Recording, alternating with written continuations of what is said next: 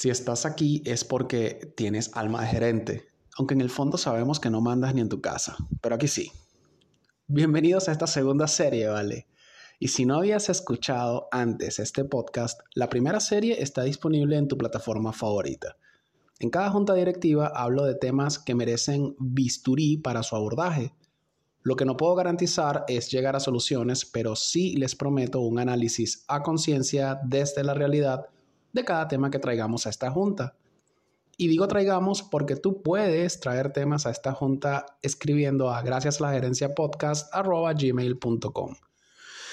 y en coffee.com slash gracias a la gerencia podcast pueden unirse al tier gerencia gerencial y tendrán acceso a un rant exclusivo para los mecenas de este tier.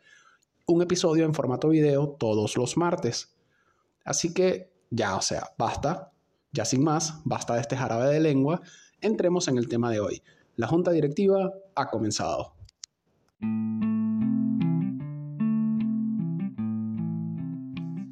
¿Qué es ciencia?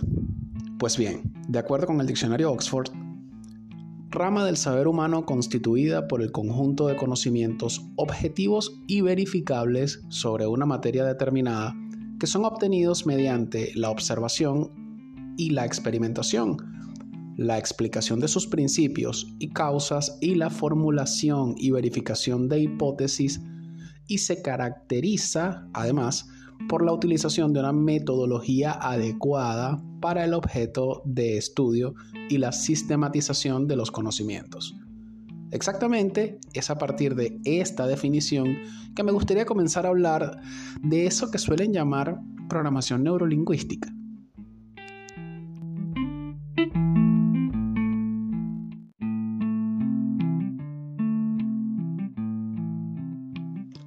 Al igual que el liderazgo, PNL es un conjunto de ideas que no logran formar un concepto sólido y uniformemente aceptado, tanto por quienes sean seguidores o no. De hecho, basado en la información que logré recoger en mi búsqueda eh, sobre PNL, es que se trata de un conjunto de técnicas cuyo objetivo es identificar y describir el modelo de funcionamiento de cualquier habilidad especial del ser humano, para que así pueda ser comunicada, comprendida y utilizada por cualquier persona que lo desee. Richard Bandler y John Grinder fundamentan PNL en lo que ellos creen que es una clara conexión entre los procesos neurológicos, de allí neuro, el lenguaje, de allí lingüística, y los patrones de comportamiento aprendidos a lo largo de la vida de un individuo, de allí programación. Incluso se aventuran a defender que con PNL cualquier individuo puede aprender cualquier cosa que desee, por muy excepcionales que pudieran llegar a ser estas cosas. No lo sé, Rick. PNL afirma que todos eh, los cerebros son iguales y lo que los diferencia a unos de otros es el software o programación que han aprendido. Esta programación es debida a nuestro lenguaje que define cómo nos relacionamos con nosotros mismos, los demás y el mundo. De esta forma, si cambiamos la programación, o sea, el lenguaje, cambiamos nuestra realidad y conseguimos nuestros objetivos. Esto se conseguiría recuperando información que permanece oculta para la persona, ya que no se verbaliza en la comunicación mediante preguntas y respuestas estandarizadas, incluidas en su llamado metamodelo. A su vez, este pseudomodelo, o sea, el metamodelo, este pseudomodelo se encuentra vinculado directa o indirectamente al coaching, la psicología positiva, la hipnosis regresiva, el psicoanálisis y la bioneuroemoción.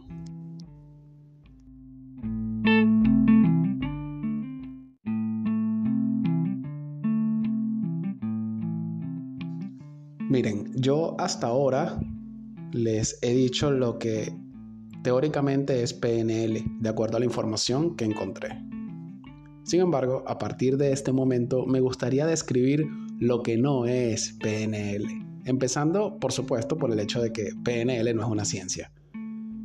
Para deconstruir aún más esto, me gustaría citar textualmente sendos fragmentos de un excelente artículo que se titula La programación neurolingüística, PNL, una pseudociencia que promete curarlo todo.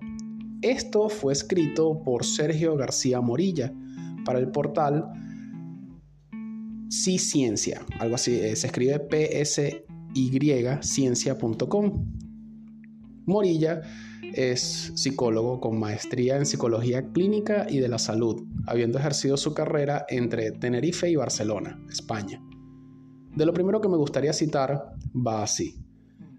La utilización del prefijo neuro busca que se le asocie directamente con las neurociencias. Estas son un conjunto de disciplinas científicas que estudian la estructura, la función, el desarrollo, la bioquímica, la farmacología y la patología del sistema nervioso y de cómo sus diferentes elementos interactúan, dando lugar a las bases biológicas de la conducta. De hecho, las neurociencias han demostrado que los fundamentos que defiende PNL son falsos. Se basan en creencias equivocadas y modelos de funcionamiento cerebral obsoletos. Pero ustedes saben que no es obsoleto. Todo el contenido en coffee.com slash gracias a la gerencia podcast. Allí hay show notes de cada episodio y puedes hacerte parte de la gerencia gerencial y disfrutar todos los martes de un rant exclusivo en formato video, así, cada martes. Así que únete a la gerencia gerencial y disfruta de las rutinas que he preparado para decir cosas cero conservadoras, pero reales. Bueno, eh, ajá, sigo yo. Sigo yo con otro argumento, un argumento sólido, otro argumento bastante sólido por parte de de Morilla sobre lo que no es PNL. No tiene fundamentos probados y algunos son directamente falsos. Por ejemplo, los seguidores de la PNL defienden que si alguien mira hacia arriba y a la derecha mientras nos habla, quiere decir que está mintiendo, o si lo hace mirando hacia arriba y a la izquierda, está recordando sucesos reales que pasaron. Según esta hipótesis, sería muy sencillo saber cuando alguien miente o dice la verdad. Miren, existen estudios que niegan la hipótesis que relaciona la dirección de la mirada y la mentira, así como que los movimientos oculares tienen relación directa con el procesamiento de la información. Por otro lado, defienden que cada persona tiene una representación interna o concepción de la realidad distinta que depende de la modalidad sensorial, o sea, visual, olfativa o kinestésica, que empleen preferentemente para interpretar y o relacionarse con el entorno y que ésta se delata por el lenguaje. Si cambiamos el lenguaje o la conducta en relación a esta preferencia, potenciamos todas las actividades de la persona. Eso es lo que dice PNL. Pero Murilla agrega, no hay estudio científico que respalde esta afirmación por muy atractiva que resulte. Ahora, un tercer y último argumento del mismo artículo de este psicólogo de Morilla. PNL lo que hace es relacionar conductas manifiestas u observables, cruzar las piernas o los brazos, mirar a la izquierda, tocarse la nariz, con estados internos, estados emocionales como la ansiedad, mentir, estar a la defensiva, y lo hace de forma arbitraria o en ocasiones guiadas por lo que parece, nunca por ningún estudio riguroso. Los encargados de estudiar el comportamiento son los psicólogos, no los seguidores de la PNL. Si no eres psicólogo o psicóloga, estás incurriendo en un grave caso de intrusismo.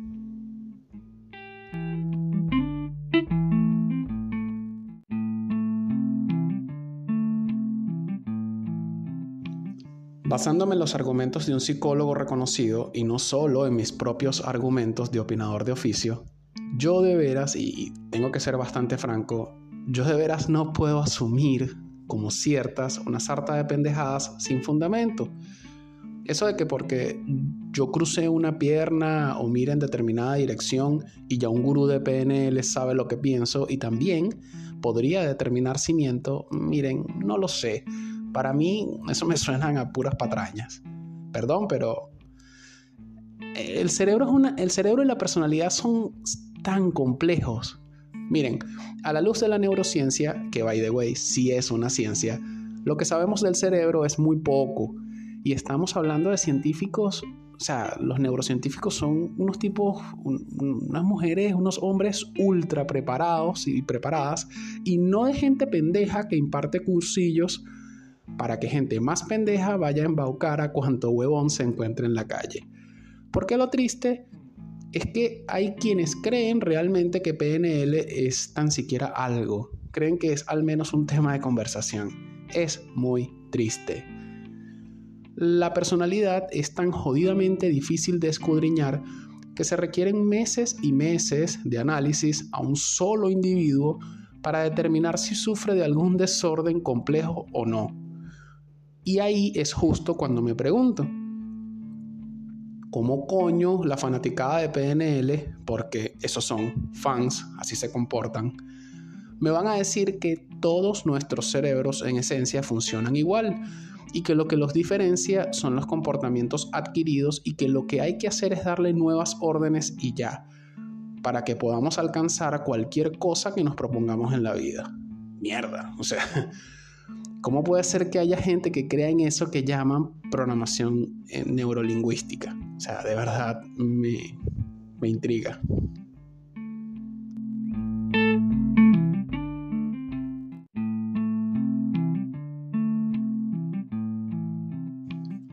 Les voy a poner un ejemplo sencillo. Billy Milligan. Billy fue un violador convicto con un trastorno de identidad disociativo o como se conocía en la época de Billy, trastorno de personalidad múltiple, 24 personalidades para ser más exactos. Uno de los agentes de policía que participó en su arresto dijo, no podría decirte qué estaba pasando, pero era como si estuviese hablando con personas diferentes al mismo tiempo. Billy, durante su infancia, específicamente desde los 5 años, fue víctima de abuso sexual y reiterada violencia física y verbal de parte de su padrastro. Se cree que su cerebro como recurso adaptativo slash defensa fragmentó su mente en estas 24 personalidades que me voy a permitir a modo de ejercicio detallarles. Su primera personalidad, el propio Billy, 26 años, la personalidad principal que se encontraba fragmentada. Rage Badashkovich, la segunda personalidad, 23 años, el llamado guardián del odio, un comunista yugoslavo con acento eslavo, aficionado a las armas y al karate, muy fuerte que cometió diversos robos, pero que no sabía de las violaciones. Porque sí, además de, de las violaciones, hubo asaltos a mano armada. Arthur, 22 años, tercera personalidad. Un hombre inglés muy educado, formal e inteligente, experto en ciencia y medicina, era el que ponía orden entre sus otras personalidades y al que acudía Billy cuando requería de pensamiento intelectual. Cuarta personalidad, Allen, 18 años, un estafador y manipulador e hipócrita, agnóstico, escribía con la derecha, Billy era zurdo, tocaba, tocaba la batería y pintaba retratos. Era quien más hablaba con el mundo exterior y el único que fumaba cigarrillos. Quinta personalidad, Tommy, 16 años, Tocaba el saxofón, le encantaba la música electrónica y era un experto en electrónica además. Eh, el tipo también pintaba, esta personalidad pintaba paisajes y mantenía una estrecha relación con su madre. A veces se le confundía con Allen. Sexta personalidad, Danny, 14 años. Sufría antropofobia, miedo a la gente y en especial a los hombres. Pintaba bodegones porque Schalmer lo hizo clavar su propia tumba y lo enterró en ella. Eh, séptima personalidad, David, 8 años, el llamado guardián del dolor, porque absorbía todo el dolor y el sufrimiento de las demás personalidades. Tenía mucha sensibilidad. Christine, 3 años. La niña tenía dislexia, le gustaba dibujar y vivía apartada de los demás. Arthur le enseñó a leer y escribir mientras que Reagan tenía un vínculo muy especial con ella bien dark todo esto. O sea, Reagan, un comunista violento, tenía un, un nexo en la mente de Billy. Este comunista tenía un nexo muy importante con Christine, una niña de tres años. Bien heavy esto. Novena personalidad. Christopher, 13 años. Era el hermano de Christine, obediente pero problemático. Tocaba la armónica. Décima personalidad. Adalana, 19 años. Lesbiana, tímida y solitaria. Escribía poesía y era la personalidad que admitió cometer las violaciones sin el consentimiento ni de Billy ni de los otros alter ego. Personalidad 11. Philip, 20 años. Conocido como el matón. Tenía un acento de Brooklyn utilizaba un lenguaje vulgar y cometía delitos menores. Personalidad 12. Kevin, 20 años, un delincuente que planificaba robos, entre ellos el de una farmacia. Personalidad 13. Walter, 22 años, era un australiano cazador con excelente sentido de la orientación y reprimido emocionalmente. Personalidad 14. April, 19 años, conocida como La Perra, planeaba vengarse del padrastro de Billy, tratando de convencer a Reagan, el comunista violento, para que lo hiciese. A modo de sicariato, pues. Personalidad 15. Samuel, 18 años. Era judío y la única personalidad que creía en Dios. Esculpía y tallaba madera. Personalidad 16. Mark, 16 años, conocido como el zombie porque no hacía nada a menos que alguien se lo dijese. Personalidad 17. Steve, 21 años, era el impostor. Imitaba a los demás de forma burlona y se reía de ellos. Era quien causó los problemas familiares. Personalidad 18. Lee, 20 años. Cómico, bromista e ingenioso. Sus bromas provocaban peleas y no se preocupaba de la consecuencia de sus actos. Personalidad 19. Jason, 13 años. Sufría reacciones histéricas y rabietas. Robert, 17 años, también llamado Bobby, era un soñador que continuamente fantaseaba con viajes y aventuras. Personalidad 21. Sean, 4 años, conocido como el sordo, escuchaba zumbidos en su cabeza. Personalidad 22. Martin, 19 años, era un snob de Nueva York que quería conseguir cosas sin ganárselas primero. Personalidad 23.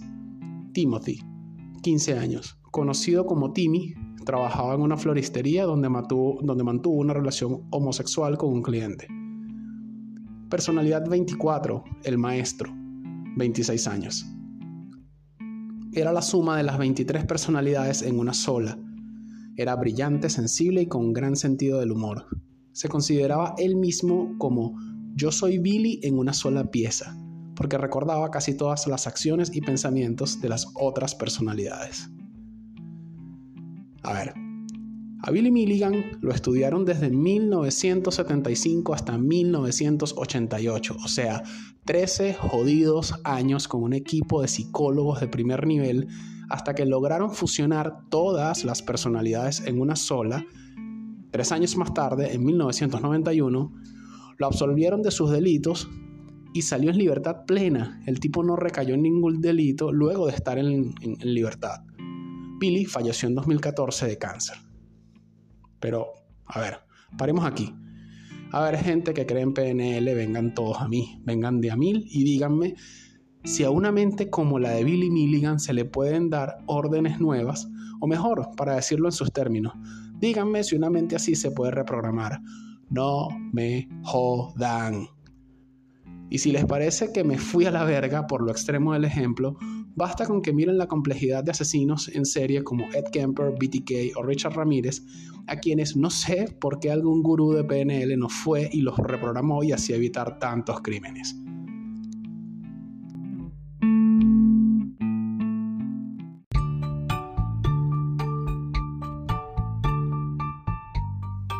Que quede en minuta.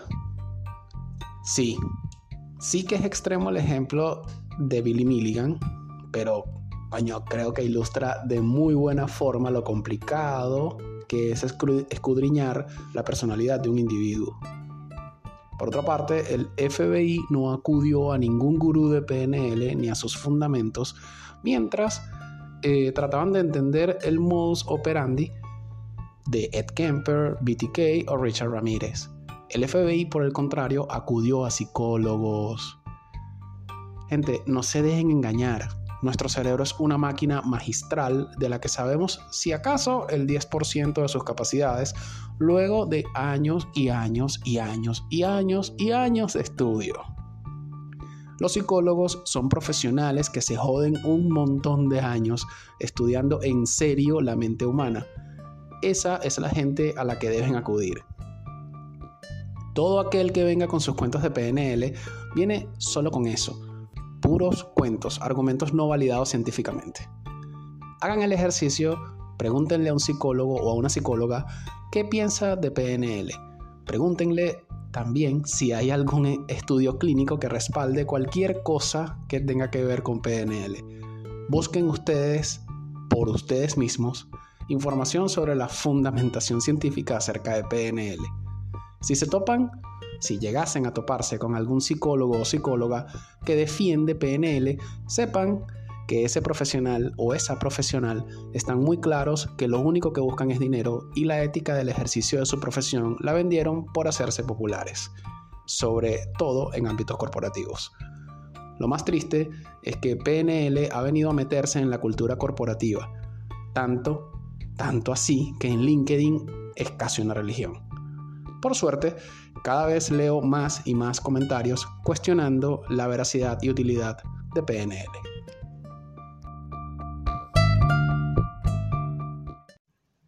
En coffee.com slash gracias a la gerencia podcast están las show notes con datos adicionales sobre cada episodio y además pueden unirse al tier gerencia gerencial y tendrán acceso a un rant exclusivo, un episodio en formato video todos los martes. La idea bueno, una rutina para decir cosas políticamente incorrectas, pero reales. Si quieren incluir un tema para la próxima junta directiva, solo tienes que escribir a gracias la Este podcast está disponible en Anchor, Spotify, Google Podcast, Apple Podcast, Tuning Radio y Amazon Music. De esta manera, queda cerrada esta junta directiva. Hasta la siguiente sesión. Un abrazo.